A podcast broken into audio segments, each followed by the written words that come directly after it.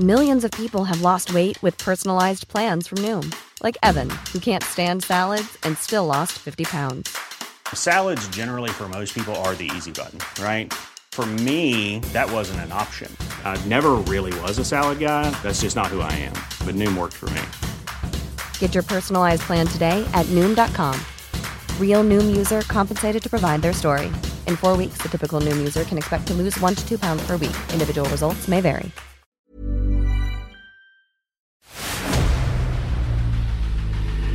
El dedo en la llaga.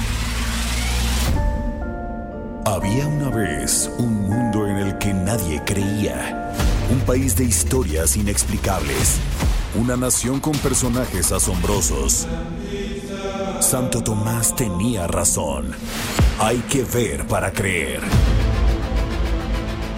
El México increíble, las verdades que duelen, la voz de los que callan, el dedo en la llaga. Infórmate, diviértete, enójate y vuelve a empezar.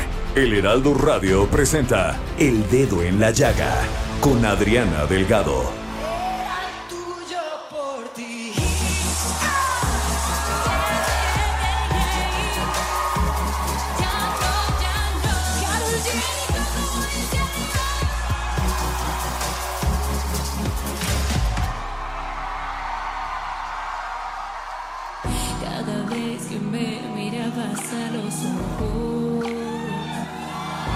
Buscabas otra cosa más que tu reflejo.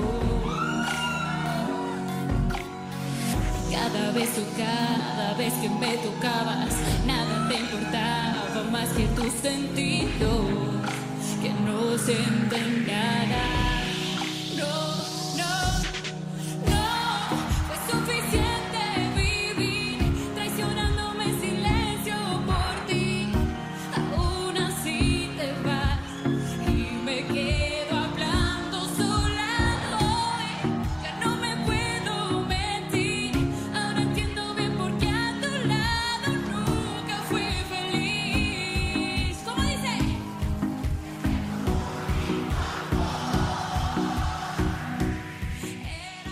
Así iniciamos este dedo en la llaga de este jueves 16 de junio y empezamos escuchando a nuestra querida Carol G con esta canción que canta a dúo con Patti Cantú, No fue suficiente.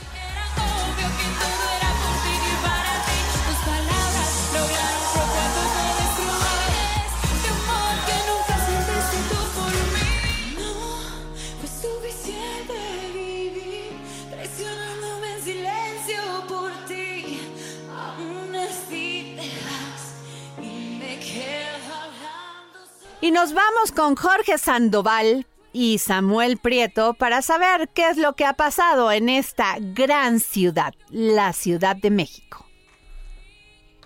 ¿Qué tal Adriana? Amigos del dedo en la llaga, ¿cómo están? Muy buenas tardes, maestro Samuel Prieto, ¿cómo estás? Muy bien, qué gusto saludarte. Al contrario, el gusto es mío, mi querido Samuel. Son las 3 con 3 hora del centro y el día de hoy vamos a tener el honor de estarlos acompañando. Su servidor Jorge Sandoval, el maestro Samuel Prieto. Se incorporará más adelante nuestro primer invitado, que es un una eminencia en las finanzas, en los números, en los negocios, en todo lo que tiene que ver con Sin lo que a usted le importa, José Manuel Arteaga, editor de mercados aquí en el Heraldo de México. Pero como bien decía Adriana, que el día de hoy no estará, no está usted para saberlo, pero fíjese que tuvo una situación médica, Adriana, la que le deseamos, es. sabemos que salió muy bien de esta operación que tuvo, le deseamos que se restablezca lo más pronto posible porque ustedes, su auditorio, pues yo sé que le extrañan. Pero mientras, vamos a dar una vuelta por la Ciudad de México. ¿Te parece, mi querido Con gusto, Samuel? maestro, adelante. Y empezamos con Javier Ruiz, reportero del Heraldo Media Group. ¿Qué pasa en Insurgentes Dije 4, mi querido Javier? Hola Jorge Samuel, ¿qué tal? Excelente tarde y pues tenemos buenas noticias para todas las pe- personas que transitan sobre la avenida de los insurgentes y al cruce con el eje 4 sur, la avenida Xola.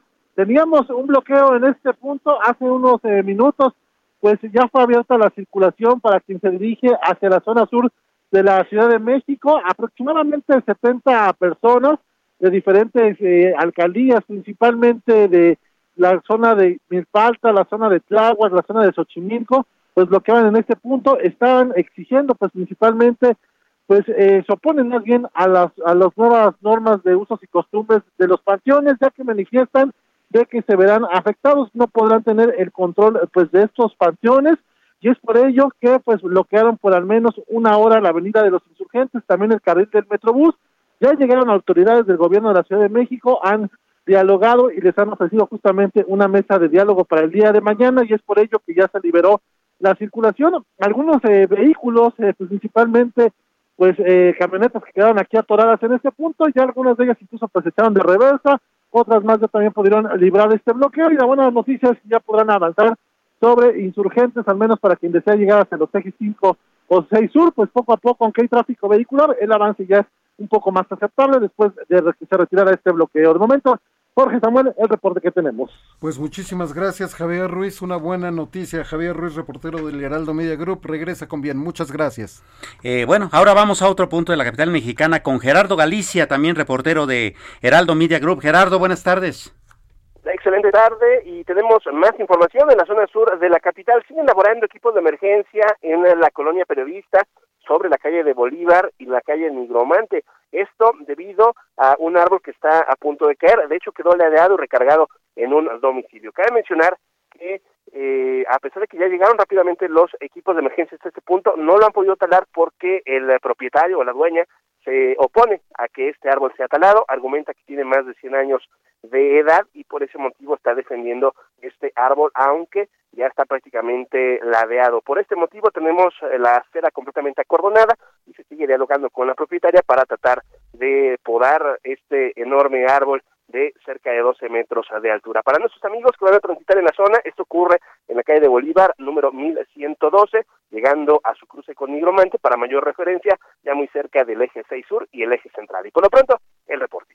Ah, pues cuidado con esa zona también. Israel Lorenzana, ¿dónde te encuentras? Muchísimas gracias, un gusto saludarles a ambos. Estoy ubicado aquí en la alcaldía Azcapotzalco, estoy exactamente a las afueras de la Fiscalía en Jardín, y es que fue traído un sujeto de aproximadamente 30 años detenido por elementos de la Secretaría de Seguridad Ciudadana, es acusado de narcomenudeo y de extorsión, fue detenido en la zona de la Merced. Los elementos policíacos, después de recibir la denuncia, llevaron a cabo la detención de este sujeto, el cual ya ha sido presentado ante el Ministerio Público, donde se va a decidir su situación jurídica. La detención, les reitero, se llevó a cabo en la zona de la Merced y este sujeto es acusado de pertenecer a un grupo delictivo y además, por supuesto, de extorsión y narcomenudeo allá en calles de la Merced y, por supuesto, del centro histórico. Pues amigos, la información que yo les tengo esta tarde. Muchísimas gracias, Israel Lorenzana, reportero del Heraldo Media Group. Regresa con bien. Cualquier cosa, pues ya sabes, estamos al aire hasta las 4 de la tarde aquí en el programa de Adriana Delgado, El Dedo en la Llaga. Samuel Preto. Y sí, pues eh, vaya que las cosas están complicadas en la, en la capital mexicana y además, como acaba de ser quincena, bueno, ya se imaginará usted cómo está el tráfico, que además, pues es jueves, ¿no? Entonces, eh, hay que tomarlo con calma. Pero, el tema que vas, ¿va a alcanzar la quincena ahora con estos anuncios de la FED? Gran pregunta. Y bueno, estamos aquí en la mesa del dedo en la llaga con nuestro muy querido amigo José Manuel Arteaga. Qué gusto saludarte, José Manuel. Hola, ¿cómo estás? Muy Bien, gracias. Buenas tardes. Pues eh, un poco como inquietos, ¿no? Eh, ayer la Reserva Federal, así sin más ni más, se esperaba, pero así aún así sin más ni más aumenta 75 puntos, 75 puntos base su tasa de interés, que no es cosa menor, estamos hablando de que la duplicó, entonces en términos generales, y eso pues está eh, ocasionando consecuencias buenas y malas, ¿no? Para la economía mexicana y para la internacional, sin duda. Sí, tienes razón, Samuel. Este, pues como lo comentas, este incremento que es el, el digamos que el que mayor desde diciembre de 1994 y bueno, la, la intención del gobierno de Estados Unidos de combatir la inflación, ¿no? Hemos estado observando cómo en Estados Unidos la tasa que mide la variación de precios y servicios, pues va hacia arriba, ¿no? El, último dato de, de inflación en Estados Unidos de 8.5% es el nivel no visto en los últimos 40 años. Y bueno, como lo comentas, la Reserva Federal de Estados Unidos pues decidió incrementar esta tasa de interés bancaria y a la par de eso, bueno, hoy también Samuel eh, comentar al auditorio, hay tres bancos europeos que se han dedicado a, apretar su política monetaria, ¿no? Tenemos al Banco de Inglaterra, el Banco de Inglaterra sube su tasa de interés 25 puntos base, la lleva a un nivel de 1.25%, Es el mayor nivel desde enero de 2009. Sí. Tratándose de eh, Europa es muy alto, ¿no? Es correcto, es un nivel demasiado alto. Hay que recordar al auditorio que ellos, por ejemplo, estaban en, cero o, negativo, ¿no? que era uno de los puntos favorables en Europa. El Banco Nacional de Suiza subió sorpresivamente su tasa de interés a 50 puntos base, la ubicándose en menos 0,25. Es el primer incremento desde 2007 y el Banco Central de Hungría también subió su tasa de interés en 50 puntos base a un nivel de 7.25. Hay que recordar que en Hungría pues una inflación está toda por encima de México, está en un nivel de 10.07%. México está en nivel de inflación de 7.65. Y pues lo que estamos viendo, Samuel, es que en el mundo ya empezó un proceso de apretar la política monetaria, hacer más caro el costo del dinero para la gente con la finalidad de contener la inflación que pues no, simplemente no la pueden detener, ¿no? Claro. Eh, en términos mexicanos, José Manuel, hay dos, digamos, parámetros bastante interesantes. Uno es que eh, el peso había estado teniendo bastante eh, buen comportamiento, ¿no? Todavía hasta el inicio de la semana había estado por debajo de los 20, 20 pesos por dólar, ¿no? de repente empieza la semana, se da toda esta expectativa. ayer cierra por arriba todavía de los 2.50. Ahorita, revisando el tipo de cambio en tiempo real, está en 2.48, o sea, todavía no acaba de recuperarse. La bolsa mexicana de valores está pues ahí en un terreno negativo, poquito, 1.67%, pero vamos, el mercado, la bolsa en general y las eh, condiciones económicas este, todavía están bastante nerviosas. ¿Tú cómo ves este asunto considerando que lo que se esperaba era justamente el asunto de la política monetaria estadounidense? Claro, hay, como lo comentas, hay mucho nerviosismo y no solamente el mercado mexicano, el mercado mexicano pues comentar al auditorio que ha sido el que más ha, digamos, perdido esta semana. Eh, eh, es entre todos los mercados los, que más se han ajustado. Pero hay un nerviosismo tanto en México como en todo el mundo, ¿no? Es un proceso, digamos, global, el, tema de la preocupación de cómo el mismo tema de la inflación no, se, no termina de controlarse y cómo esto le está pegando a, al tipo de, de, cambio a las inversiones. Eh, hay una preocupación considerable. Podemos, por ejemplo, comentar al auditorio que los que más están viéndose afectados en este momento son todas aquellas empresas que tienen que ver con el tema de la guerra, por lo pronto, por un lado, y todas las empresas tecnológicas. Por ejemplo, en Estados Unidos el Nasdaq es el que más está perdiendo de sus indicadores. Así es. Eh, eh, en sus tres indicadores tiene una caída arriba de 4%, 4.36% para ser exacto. Y aquí lo que podemos comentar, auditorio, es que lo que se está observando es un rebote, ¿no? Eh, durante la pandemia los que más crecieron fueron los tecnológicos, el Nasdaq es un indicador tecnológico, y ahorita se está, digamos, absorbiendo esa parte, se está rebotando, están perdiendo en este momento malas tecnológicas, eh, en el mercado mexicano, por ejemplo, que no, como lo comentabas, a lo mejor no es tan muy grande comparado con otros mercados, lo que está cayendo, básicamente por ese tema de que hay pocas empresas tecnológicas en el mercado mexicano. Incluso hace un rato eh, eh, José Oriol Bosch, quien es director de la Bolsa Mexicana, él dice que el mercado mexicano está siendo menos afectado hoy, por ejemplo, porque fundamentos sólidos, lo que manejan todos los, los funcionarios directivos, pero sobre todo porque hay menos empresas que cotizan en ese sector tecnológico y él, por ejemplo, nos dice el Nasdaq está perdiendo porque este tema de la tecnología que en pandemia creció mucho, pues hoy dicen vamos a ajustar un poquito eh, en cuanto a lo que se está viviendo, ¿no? Y, y sí hay, hay un nerviosismo muy grande, eh, entre los inversionistas en el mercado por todo lo que está aconteciendo y sobre todo porque hay un tema que se nos está pasando que es el tema de que están preocupados porque al parecer, y es lo que están manejando, hay una preocupación porque se pudiera presentar una recesión en Estados Unidos. Que está casi cantada. En Estados Unidos a nivel mundial. Entonces, pues eso digamos que va a atorar un poco más la economía hacia adelante. Y acá en el mercado mexicano también, bueno, no, no, en el mercado, sino en las decisiones de política monetaria ya está prácticamente más que descontado que el Banco Central la próxima semana en su decisión eh, va a aumentar 75 puntos base también, o tal vez hasta más considerando que hay que tomar en cuenta también la decisión de la Reserva Federal. ¿Y tú cómo ves los efectos que va a tener? O sea, ¿qué tan inmediato podría sentirse en la economía mexicana una repliegue de la inflación, pero también con como bien advertía ayer la propia gobernadora del Banco de México, algún problema de, pues como de estancamiento, ¿no? Del crecimiento económico. Sí, como lo comenta Samuel, pues ya, por ejemplo, ahí el subgobernador Jonathan Heath adelantó que más o menos viene en 0.75 este ajuste, quizá un poco más alto como lo comentas. Y bueno, el efecto, pues el efecto, digamos, inmediato es que eh, viene un costo de dinero mucho más caro para la gente, ¿no? Aquellos, eh, aquellas personas que tienen, por ejemplo, tarjetas de crédito, pues a cuidar y a pagar lo más que se pueda, porque la tasa ahí es la primera que va a empezar a repercutir, ¿no? Una, un incremento eh, considerable o importante en las tarjetas de crédito eh, en México esta película ya la vimos, ¿no? En 1995, cuando todas las deudas, las hipotecarias, las de los créditos en las tarjetas y tal, se fueron a ser impagables. Fue cuando se convirtieron los famosos UDIs, que se empezaron a manejar pero ya vimos esta película. ¿Qué es lo que pasa si no cuidamos nosotros el dinero en este momento? Mm. El dinero, las inversiones, los empleos. Es correcto. Ya vimos esta película de cómo pues las tarjetas se empiezan a disparar por todo este tema, ¿no? o sea, un efecto es las tarjetas, un, un efecto quizá a mediano plazo. Va a ser el tema de los créditos hipotecarios, ¿no? Eh, los créditos hipotecarios que quizá empiecen a incrementarse 0.5, 1%, que ya cuando lo vemos en un inmueble que ya tiene un valor quizá arriba de un millón de pesos, pues ya es considerable tanto el punto 5 como el 1%, y que eso va, digamos, directamente a, la gente, eh, ya directamente a su bolsillo, ¿no?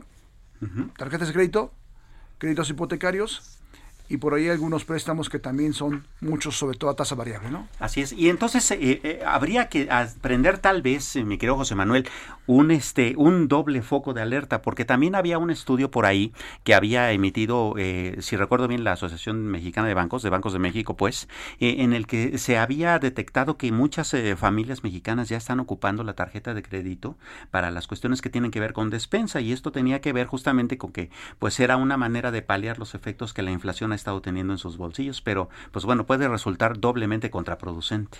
Sí, como lo comenta, sí, salió aquí un recientemente, no tiene mucho, ¿eh? tendrá menos de 15 días este estudio. Sí. En donde sí, la banca está alertando que muchos de sus usuarios sí están usando la tarjeta de crédito para el día a día, ¿no? Para pagar y solventar, pues sobre todo, sobre todo el tema del consumo, ¿no? Así es. El consumo de la alimentación diaria eh, o de los eh, necesidades que se requieren mucha gente ya está usando esa tarjeta de crédito para salir adelante en su gasto familiar, que ese sí es un tema de alta preocupación, sobre todo cuando estamos viendo una situación en donde muchas familias mexicanas simplemente no les alcanza para continuar con sus gastos eh, semanales, sus gastos quincenales, y este, este uso de la tarjeta de crédito que que no debería, pues sí, la banca está alertando que está usando, está usando la tarjeta de crédito para pagar, para solventar algunas deudas que tienen propias los, los mexicanos, Samuel. Claro. No te nos vayas, por favor, José Manuel Arteaga, editor de mercados en el Heraldo de México. Ahorita, por lo pronto, para abrir boca, todo este tema del que han estado hablando de, del anuncio que hizo ayer la FED, pero se va a incorporar Samuel eh, Ramsés Pech, experto en el sector energético, para hablar acerca de toda esta cuestión petrolera, de las altas ganancias de las refinerías que están teniendo, que están encareciendo las gasolinas en el mundo, de que si la gasolina costaría 34 pesos el litro si no tuviera estímulos, lo que dijo Hacienda. Y saludamos con afecto a Ramsés Pech, experto en el sector energético. Buenas tardes, ¿cómo están? Les mando un saludo a Samuel José y a todos ahí en el estudio. Hola Ramsés, este, Oye, pues de arriba para abajo, ¿no? Digamos del norte para sur. Este, el presidente Biden justamente los reprende, ¿no? A los petroleros y les dicen, no, oigan, de por sí, este, la chamaca es risueña y le hacen cosquillas, ¿no? Entonces, este, aguas con el asunto de, de, sus ganancias. ¿Cómo está esta película, Ramses? Mira, eh, ahorita el precio de la gasolina regular pues, está costando 5 pesos, 5 dólares, perdón, el galón y el diésel está como en 5.50. Lo que dice el presidente Biden es lo siguiente. En marzo el precio del barril valía 120 dólares y hoy en esta semana se ha estado en 120 dólares fluctuando lo mismo. Entonces dice el presidente Biden, oye, ¿cómo va a ser posible que si en marzo estaba en 120 y ahorita también está en 120 y costaba 4.25 en marzo y ahorita cuesta 5, dime cuál es la diferencia? Entonces la diferencia está en que están ganando y están teniendo un mayor margen las refinerías y este mayor margen se debe a que no están produciendo la mayor cantidad de combustibles y se están ahorrando costos.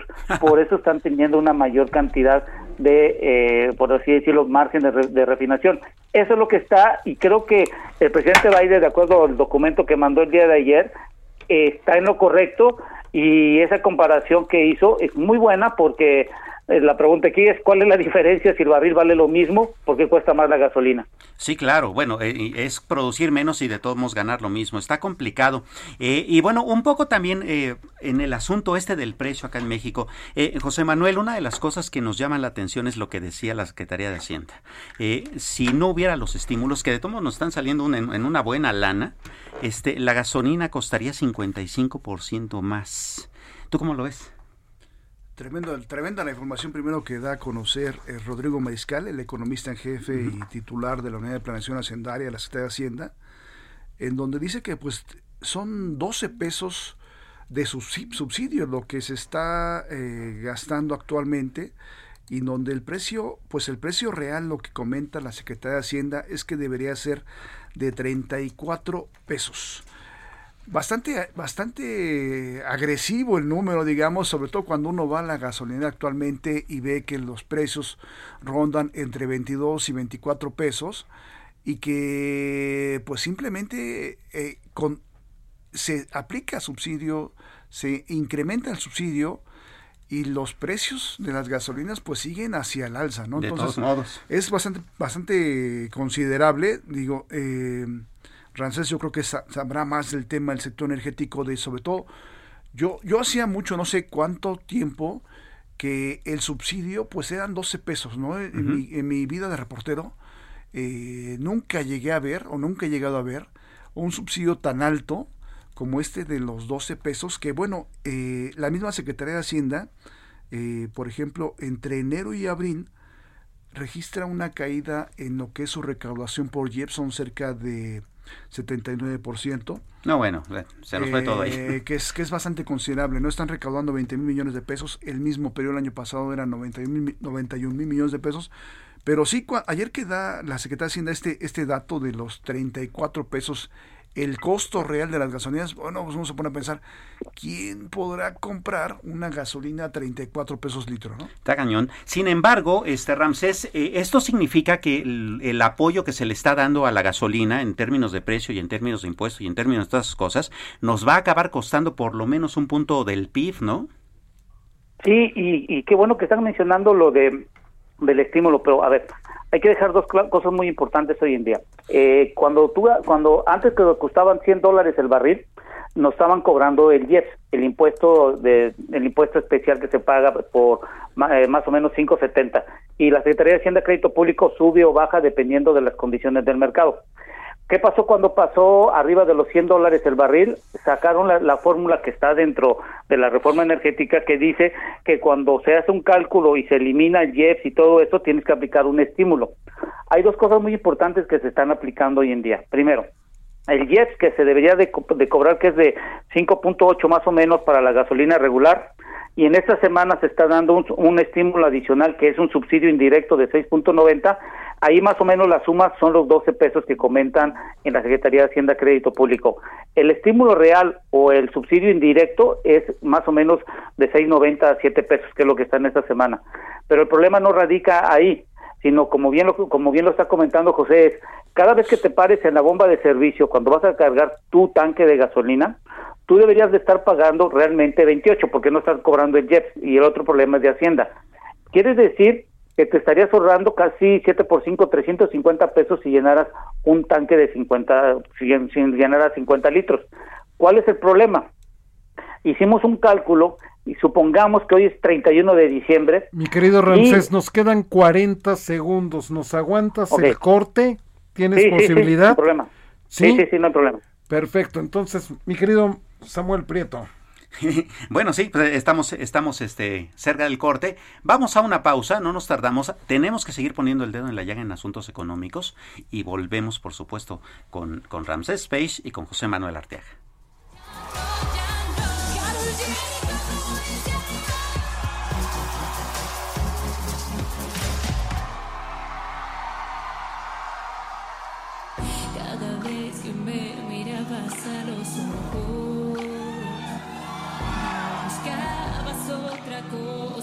Que tu reflejo.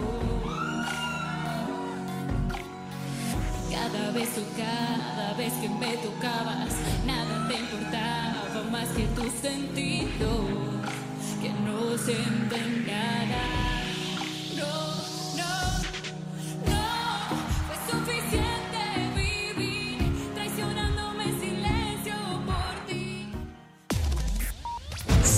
Adriana Delgado en su cuenta de Twitter, arroba Adri Delgado Ruiz. Además, te invitamos a enviar tus opiniones y comentarios en texto o por mensaje de audio a través de WhatsApp al 55 2544 3334. Y si quieres escuchar El Dedo en la Llaga de El Heraldo Radio, en cualquier momento y donde quiera que te encuentres, descarga el podcast disponible en Spotify y iTunes.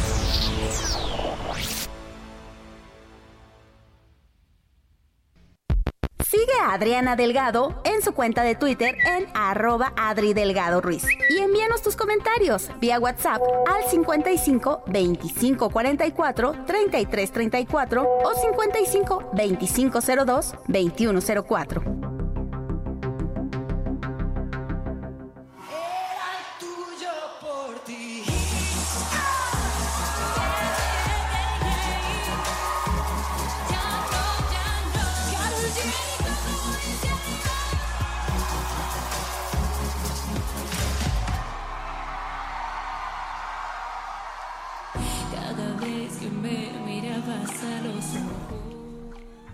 Y ya estamos de regreso aquí en su programa El Dedo en la Llaga de Adriana Delgado. Y esta noche, por favor, no se vayan a perder la gran entrevista que le hizo el maestro Rivelino, escultor y artista plástico. Escuchen un poco de esta gran entrevista que a las 11 de la noche, hoy por el 8, en el Heraldo TV, ahí va a poder ver el Heraldo Televisión con Adriana Delgado. Adriana Delgado entrevista en exclusiva al escultor y artista plástico Rivelino. ¿Cómo ha cambiado el mundo del arte desde, pues, desde que usted inició hasta este momento? Cuando There's never been a faster or easier way to start your weight loss journey than with PlushCare. PlushCare accepts most insurance plans and gives you online access to board-certified physicians who can prescribe FDA-approved weight loss medications like Wigovi and Zepbound for those who qualify. Take charge of your health and speak with a board-certified physician about a weight loss plan that's right for you. Get started today at plushcare.com slash weight loss. That's plushcare.com slash weight loss. plushcare.com slash weight loss. En, en- en los noventas, por ejemplo, era un mundo muy distinto al de, al de hoy. O sea, era un mundo mucho más dogmático, donde había vacas sagradas que te decían qué estaba bien hacer y qué no estaba bien hacer, donde todos iban hacia una forma de hacer arte única y que eso era casi piramidal. Lo que, lo que dice fulano, lo que dice sutano es la única forma de, de ser artista. O sea, hay países completos en los que solo puede ser conceptual no cabe el eh, eh, eh, la posibilidad de ser un artista, no sé, hiperrealista o de ser un artista que retrate animales o no, solo hay tiene que ser crítico y tiene que ser muy conceptual para poder ser artista. Estos países la pasan mal porque imagínate tú, por ejemplo, un país como México de 130 millones de habitantes con una sola manera de hacer arte. Eso es ridículo. Claro. Y con tantas culturas en una misma. Tanta sensibilidad. Tanta sensibilidad. Hace 30 años había casi formas dictatoriales de estos, esta es la manera de ser un artista. Si no estás dentro de esta estética, dentro de este grupo, dentro de esta manera de pensar, ni creas que vas a poder formar parte de la propuesta artística. Ahora México se ha ensanchado, se, se ha diversificado. Ahora que todos luchamos por la diversidad, también el, arte ha luchado por la diversidad para no ser este, monolíticos en la manera de, de- de hacer sentir o de ver eh, el arte de un país. Hay artistas de todo tipo explorando todo tipo de dimensiones sensibles y temáticas para todo tipo de públicos. Hemos ganado mucho como país en, el, en el arte de Jueves, 11 de la noche. El en la llaga. Heraldo Televisión. No se pierdan, por favor, esta gran, gran entrevista que le realizó Adriana Delgado a Rivelino, este maravilloso escultor y artista plástico, porque no solamente hablaron de arte, hablaron de muchísimas cosas que a usted le va a importar. Ya sabe, hoy, 11 de la noche, por Canal 8. Así es. Y bueno, estamos de regreso en el asunto económico y particularmente en el energético. Eh, eh, mi querido Ramsés Page, el 60% de las gasolinas y vamos de los combustibles se utilizan en el transporte de carga aquí en México. Y bueno, ese es el cálculo, o digamos, tú, tú nos explicarás si es demasiado simplista el cálculo sobre que eso es lo que significaría, en todo caso, el asunto del aumento en los precios de muchos productos. Sí, y, bien lo comentas, el, incremento de los precios de los combustibles está en forma directa a la canasta básica, sobre todo para la parte del transporte. Hoy en la mañana estaba leyendo un reporte de, de Wood Mackenzie y de otras gentes en Europa y en Estados Unidos se confirmó el precio de los combustibles van a continuar altos hasta finales del año 2023. Van a seguir con los precios altos. Eh, la inflación va a estar medio complicada y ya lo vimos ayer con las tasas de la Fed que incrementaron y estamos esperando las del Banco de México también. Y esto con lo que nos conlleva que tenemos que tener mucho cuidado hoy en día sobre todo en el poder adquisitivo de cada una de las personas. Eh, en un comentario que yo he estado escuchando en Estados Unidos y que con varias gentes que he podido platicar están recomendando a todo mundo en, en Estados Unidos porque la recesión posiblemente llegue en septiembre que se vuelvan dispensables en sus trabajos que se vuelvan y controlen y cuiden su trabajo porque se viene una recesión de septiembre a más o menos al primer trimestre del próximo año en función de los precios de los combustibles que aunque él diga el presidente Biden que puedan bajarlo, bueno, las condiciones del precio del barril no bajan y, eso es lo que estamos observando. Claro, vamos, entonces entre el alza de interés tan importante, el exceso de dólares en el mercado mundial, aunque él lo niegue, y el asunto de los energéticos, vamos, estamos entre la espada, la pared y no sabemos qué más cosas, ¿no? Sí, y creo que el presidente lo creo, eh, lo comentó ayer el presidente eh, en, las reuniones que tiene la de conferencia de prensa. Algo muy que me dio mucho la atención es de que nos vamos a volver autosuficientes y lo de la refinería de Dos Bocas. Hay que comentarle al público, eh, la refinería de Dos Bocas, como bien lo comentó el presidente, no va a estar operando a finales de este año ni a principios del próximo año. Claro. Yo estoy calculando que va a empezar a operar como en el 2024 porque esto está muy complicado todavía en el sentido de que hay que hacer pruebas y todavía no sabemos si todas las plantas van a estar funcionando. Y acuérdense que unas pruebas que se hacen de este tipo de equipos son pruebas de error y se tiene que ver presión, temperatura y muchas cosas. Por supuesto. Bueno, esperemos que no termine operando a la misma capacidad que opera, no sé, el AIFA. Ahí lo dejamos, mi querido Ramsés. Un abrazo. Muchas gracias por tu análisis, como siempre. Gracias, cuídense, que tengan buen fin de semana. Igualmente, Ramsés. Este, pues vaya, las cosas, José Manuel, están bastante complicadas eh, en términos en términos internacionales, pero me llama la atención, este, e, en medio de todo este argumento, que resulta que una de las cosas que se están cayendo justo junto con el precio de las tecnológicas en el mercado internacional, como tú comentabas hace un rato, junto con muchas fortunas, junto con muchas cuestiones, es el asunto de la crítica que reciben las criptomonedas, ¿no? Pero resulta que de todos modos las criptomonedas están terminan eh, terminan terminan siendo todavía una vía de escape para muchos migrantes. Es correcto, Samuel, que este, como lo comentas, bueno, eh, hay una plataforma, eh, Bitso, en donde da cuenta de que en los últimos, bueno, en los primeros seis meses del año, ha procesado cerca de mil millones de dólares en remesas de Estados Unidos a México, eh, un crecimiento de 400% respecto al periodo de 2021 y bueno, pues ponerlo sobre la mesa el tema importante porque estos mil millones de dólares, digamos que es, poco, digamos, podría ser poco frente a los casi 50 mil que llegan al país por parte de los paisanos, pero es un proceso que va al alza, ¿no? Este 400% ya refleja eh, una participación importante de gente que está desde Estados Unidos eh, viendo la posibilidad de enviar a, los mexicanos, a sus familias mexicanas, y sobre todo el tema que aquí eh, hay que resaltar, que es el, ahorro de comisiones en un cierto momento al momento de hacer esa transferencia, Samuel. Y, otra, y otra, no solamente eh, el ahorro en comisiones, sino también la libertad de no tener el miedo de presentarte en algún lugar para envío de dinero y que los vaya a agarrar la migra y les vayan a quitar su poquito de claro, dinero. con tu wallet haces Eh, todo. eh, exactamente, entonces ya con su teléfono inteligente ya puede hacer todos nuestros paisanos migrantes allá para enviar dinero de manera que nadie los puede ver. Es correcto. Sí, por supuesto. Vamos, te- tiene sus ventajas, ¿no? Independientemente de que de repente eh, se le sataniza, bueno, eh, ha probado ser un eh, instrumento de libertad bastante interesante, ¿no? Es correcto, y sí, y, y bueno, también eh, poner el dato de que estas eh, famosas criptomonedas, pues sí, también, también van a resentir el efecto del alza de tasas de Estados Unidos, eh, que Sí, en un claro. cierto momento va a generar presión ahí para este tipo de mercado y que pudiera ser eh, pues un punto eh, digamos colateral no que pudiera en cierto momento impactar Samuel Sí, por supuesto. Que bueno, ahorita está impactado todo, ¿no? Los ricos también lloran, ¿no? por ejemplo, ¿no? Esta, esta, este asunto de Bloomberg que decía que se han perdido este casi 1.5 billones de dólares en las fortunas de por lo menos los, eh, ¿qué será? 100, 500 millonarios más importantes del mundo, ¿no? Y si uno revisa el índice, está Elon Musk, está este, por supuesto, Jeff Bezos, están todos ellos. ¿Hasta tú? vamos.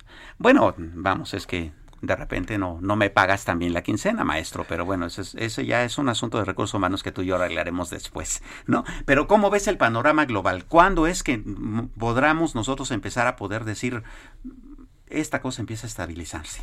Sí, y como lo comenta Samuel, pues ese efecto eh, impacta también a los ricos, ¿no? Los ricos también lloran.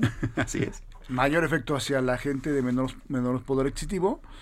Pero fíjate que lo que lo que nos dicen los expertos, los analistas, es que este proceso va todavía para, va para largo, ¿no? Eh, que todavía se espera que la inflación siga elevada, de perdida eh, en el siguiente año, quizás para finales, para finales de 2023, principios de 2024, en donde se espera que empiece a recuperar lo, la meta que están proyectando todos los bancos centrales. En México la meta es 3% con un rango de más menos 1%.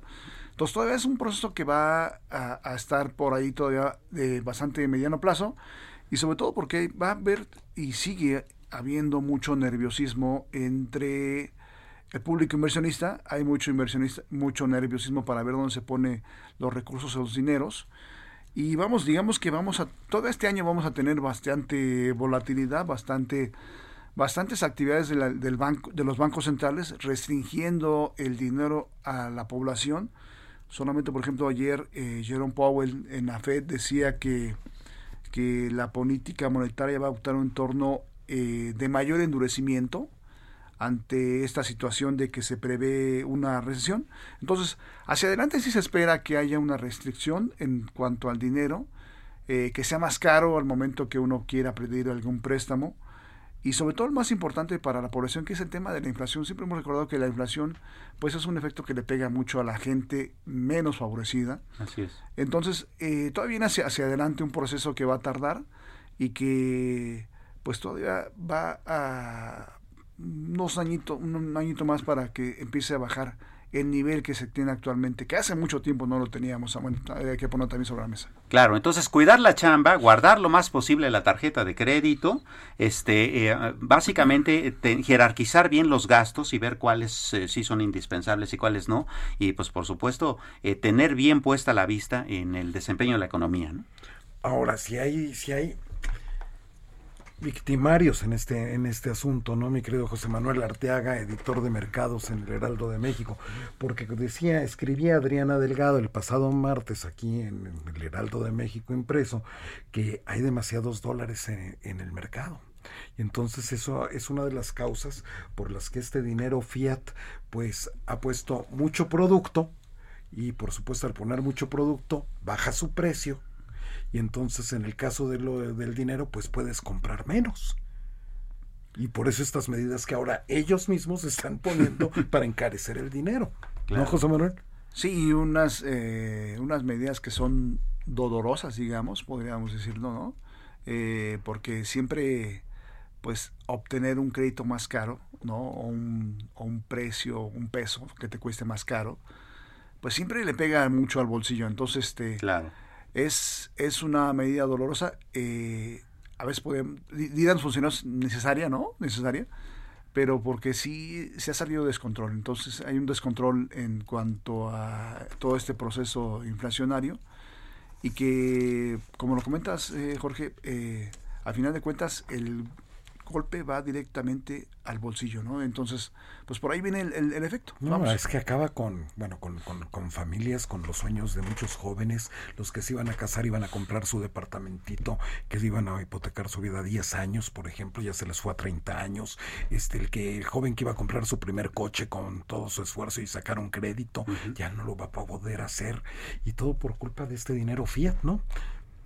Es, es correcto, sí, eh, y, y, pues lo que lo comentas, ¿no? Mucha gente pensando mucho las decisiones, pues que te encadenan en un cierto periodo de tiempo a, estar pagando, ¿no? O sea, que eso es parte de, Exactamente.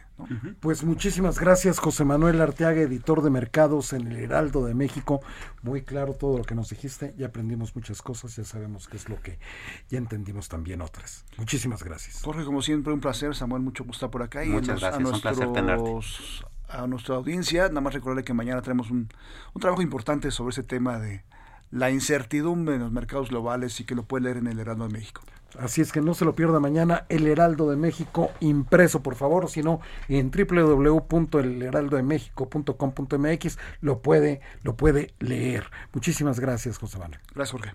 Bueno, y fíjate que Adriana Delgado les dejó, queridos radioescuchas, pues una entrevista que todavía antes de entrar a su operación logró realizar este sobre un tema muy importante, el de los jóvenes y los jóvenes que son emprendedores, los jóvenes que se están preparando, pero sobre todo con las nuevas tecnologías y muy jóvenes, chavos de 17, 18 años. Vamos a escuchar. Venga.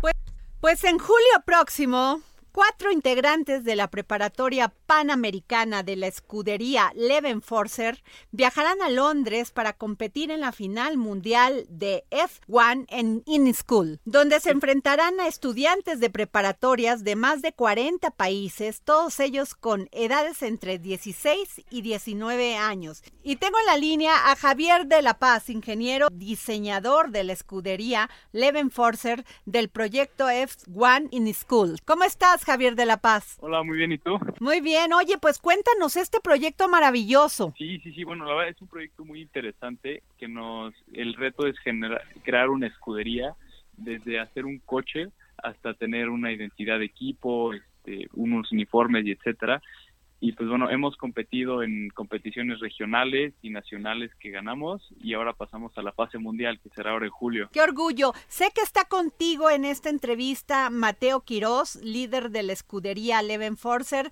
que tiene tan solo 18 años, Víctor Castellanos, ingeniero de manufactura, también de 17 años, y tú que tienes 17 años. ¿Cómo es posible que jóvenes tan talentosos, pues ya tengan en sus manos un proyecto de hacer una escudería. Sí, pues sí, la, ha sido un proyecto muy interesante que hemos podido acceder gracias a, la preparatoria y pues bueno, nos ha generado la verdad experiencias y unos aprendizajes invaluables. ¿Y cómo empezó este proyecto? ¿Cómo es que se juntaron? ¿Cómo es? Porque quiero decirles a nuestros radioescuchas que de esta competencia es lo más parecido a una Fórmula 1. Sí, la verdad es que es muy parecido a la Fórmula 1. Es este trata de, de, hacer el coche, conseguir patrocinadores y muchísimas cosas que se hacen en la Fórmula 1 por una escala más pequeña. Y pues todo esto empezó este viendo qué talleres habían en nuestra escuela y qué cosas tenían potencial de ser un proyecto padre y pues llegar y buscar expertos, este, buscar consejos de nuestros mentores y todo. Y pues con el tiempo fuimos armando un equipo y con con ese equipo hemos logrado grandes cosas y gracias a eso pues ahora estamos este, a punto de ir a la mundial. Víctor Castellanos, ¿qué tan difícil es no solamente armar el equipo, ponerse de acuerdo, poner este proyecto ya como un proyecto real, sino buscar los patrocinadores, Víctor? Bueno, pues fue un proceso arduo porque tuvimos que buscar entre nuestros contactos familiares, entre nuestros amigos, eso fue el primer contacto, pero también tuvimos que contarles del proyecto, tuvimos que hacer presentaciones, tuvimos que agendar reuniones con ellos, entonces fue un proceso arduo, pero que ha rendido muchos frutos. Y yo le quiero preguntar también a Mateo Quiroz, Mateo, eh, yo quiero que me expliques cómo eh, ¿por qué es similar a una Fórmula 1? Pues mira, es similar a la Fórmula 1 porque todo el proceso que va detrás de desarrollar tecnología, obviamente es una escala muchísimo más pequeña, pero al final, pues los principios son los mismos. Es este, hacer ingeniería y también la parte que es más como de negocios es llegar y buscar el apoyo de empresas y para que se sumen como patrocinadores a nuestra escudería y nos ayuden a pagar todos los gastos que conlleva pues traer tu coche de Mítico a Inglaterra a competir en un evento pues, de carrera. Javier, también te quiero preguntar, híjole, ustedes todavía no terminan la carrera, bueno, ni siquiera la inician la carrera de ingeniería y sin embargo van a estar sometidos en esta competencia a presentaciones verbales, entrevistas de ingeniería, portafolio de emprendimiento y también pues son juzgados por su diseño y la velocidad de su coche. Sí, sí, exactamente todo eso, este, bueno, sí lo, tenemos que desarrollar a nivel como si estuviéramos en, en universidad y más adelante. Pues la, sí ha sido un aprendizaje muy grande, pues el no solo quedarnos en el nivel en que estamos, sino pues conseguir mentoría de personas que están arriba de nosotros que nos pueden dejar muchísimo y de los que hemos aprendido. Mateo Quiroz, ¿sientes que en este nivel actual de cuando empiezas terminan la preparatoria y empiezan a cursar la carrera de ingeniería está ya rebasada en cierto sentido por la tecnología. Las carreras que antes eran, pues eran la base de todo, como esta, como la ingeniería. Pues mira, yo creo que sí, este, hay ciertos trabajos, en mi opinión, que sí, este, pues eventualmente van a ser reemplazados, pero yo creo que todavía queda muchísimo por hacer y al final toda esta tecnología que va a reemplazar trabajos y solucionar problemas del mundo, pues al final va a ser este, construida por ingenieros. Y yo les quiero también preguntar a los tres quien me desee contestar, porque si ganan esta competencia podrían ser admitidos y conseguir becas en universidades de alto prestigio en el mundo. ¿Qué me dicen de esto? Porque es un ah, salto pues, impresionante. Sí, e, es impresionante, es un es un gran motivador para seguir trabajando con tanto esfuerzo que hemos aplicado desde, desde hace dos años que empezó la escudería y pues sí, es una gran oportunidad que se nos presenta y como fruto de nuestro trabajo arduo. Ahora van a viajar a Londres. Van a competir con 40 países. ¿Cómo se sienten ustedes con su proyecto? Pues la verdad sí preparados eh, llevamos preparándonos desde agosto del año pasado, entonces sí, el tiempo que hemos tenido ha sido amplio y hemos tenido oportunidad de desarrollar toda la perfección. Entonces nos sentimos, la verdad, bastante cómodos con, nuestro trabajo y estamos ya listos para competir. ¿Qué les dirían ustedes que ya lograron llegar, ya van a viajar a Londres, ya van representando a México? ¿Qué les dirían a los demás jóvenes que no, a veces no tienen la oportunidad de poder desarrollar un, un proyecto como el que ustedes están desarrollando y quisieran participar? Pues mira, yo les diría que para empezar, esta competencia, este la parte regional que empieza estando en México tiene escuelas de todos los lugares del país y de todos los sectores este, socioeconómicos. Entonces yo no creo que eso sea un impedimento para pues, poder hacer esto. O sea, la verdad es que siempre que haya un equipo dispuesto a trabajar mucho y aprender, yo creo que sí podrían llegar al mismo nivel en el que estamos. Eso es muy importante porque no solamente origen es destino, sino el destino es actitud. Y la actitud que ustedes están poniendo en este proyecto y el trabajo que han de haber empezado con una gran disciplina y con un gran conocimiento, pues está haciendo frutos. Sí, definitivamente. Este, la verdad es que si no estás dispuesto a tener la actitud y poner el trabajo, pues la verdad es que no importa cuántos maestros tengas, qué tan buenos son, cuántos patrocinadores tengas. O sea, al final todo depende de si tienes la actitud de ganar y si estás dispuesto a trabajar por conseguir tus sueños. Pues muchas gracias, yo les agradezco que me hayan tomado la llamada para hacerles esta entrevista. Son un orgullo y pues les mando un gran saludo Mateo Quiroz, líder de la escudería Leven Forcer, Santiago García, que no estuvo en este momento con nosotros, ingeniero en jefe de 18 años, Víctor Castellanos, ingeniero de manufactura de tan solo 17 años, y Javier de la Paz, ingeniero diseñador. 17 años. Gracias, jóvenes. Gracias, hombres del futuro de este país y orgullo de este país. Gracias. Gracias. Como bien dices, Adriana Delgado, qué orgullo escuchar a estos jóvenes y saber lo que están haciendo, Samuel Prieto. Vaya que sí, ¿eh? imagínate, ingenieros a los 18 años, a los 18 años estás terminando la prepa, ¿no? En términos generales. No, y la mayoría estábamos haciendo otras cosas que no era precisamente lo que estos chavos están haciendo. Exactamente. Enhorabuena por todos ellos, ¿no? Y muy rápidamente, ya saben, arroba Adri Delgado Ruiz, arroba Adri Delgado Ruiz, porque el dedo en la llaga es el único programa que todos los días libros, les regala libros. Y esta vez les trae Adriana Delgado, junto con el Fondo de Cultura Económica, Muerto de Miedo, de Anthony Horowitz. Y está ilustrado por Alex Herrerías. Por favor, lo tiene que leer. Y un libro maravilloso de estos de los que le llaman libros de mesa, de los que puede poner ahí en la sala de su casa, La transformación de México desde sus ciudades. Usted puede revisar aquí toda la obra arquitectónica que se ha hecho en los últimos años. Es un verdadero trabajo maravilloso y solamente queda restarle, mandarle un gran saludo a Adriana Delgado y que esté pronto aquí Samuel Prieto. Ya nos vamos. Así es, el dedo en la llaga ha sido puesto.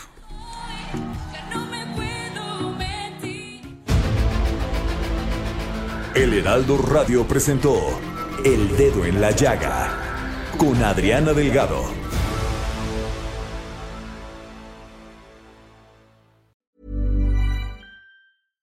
Hi, I'm Daniel, founder of Pretty Litter. Cats and cat owners deserve better than any old-fashioned litter. That's why I teamed up with scientists and veterinarians to create Pretty Litter. Its innovative crystal formula has superior odor control and weighs up to 80% less than clay litter. Pretty Litter even monitors health by changing colors to help detect early signs of potential illness. It's the world's smartest kitty litter. Go to prettylitter.com and use code ACAST for 20% off your first order and a free cat toy. Terms and conditions apply. See site for details.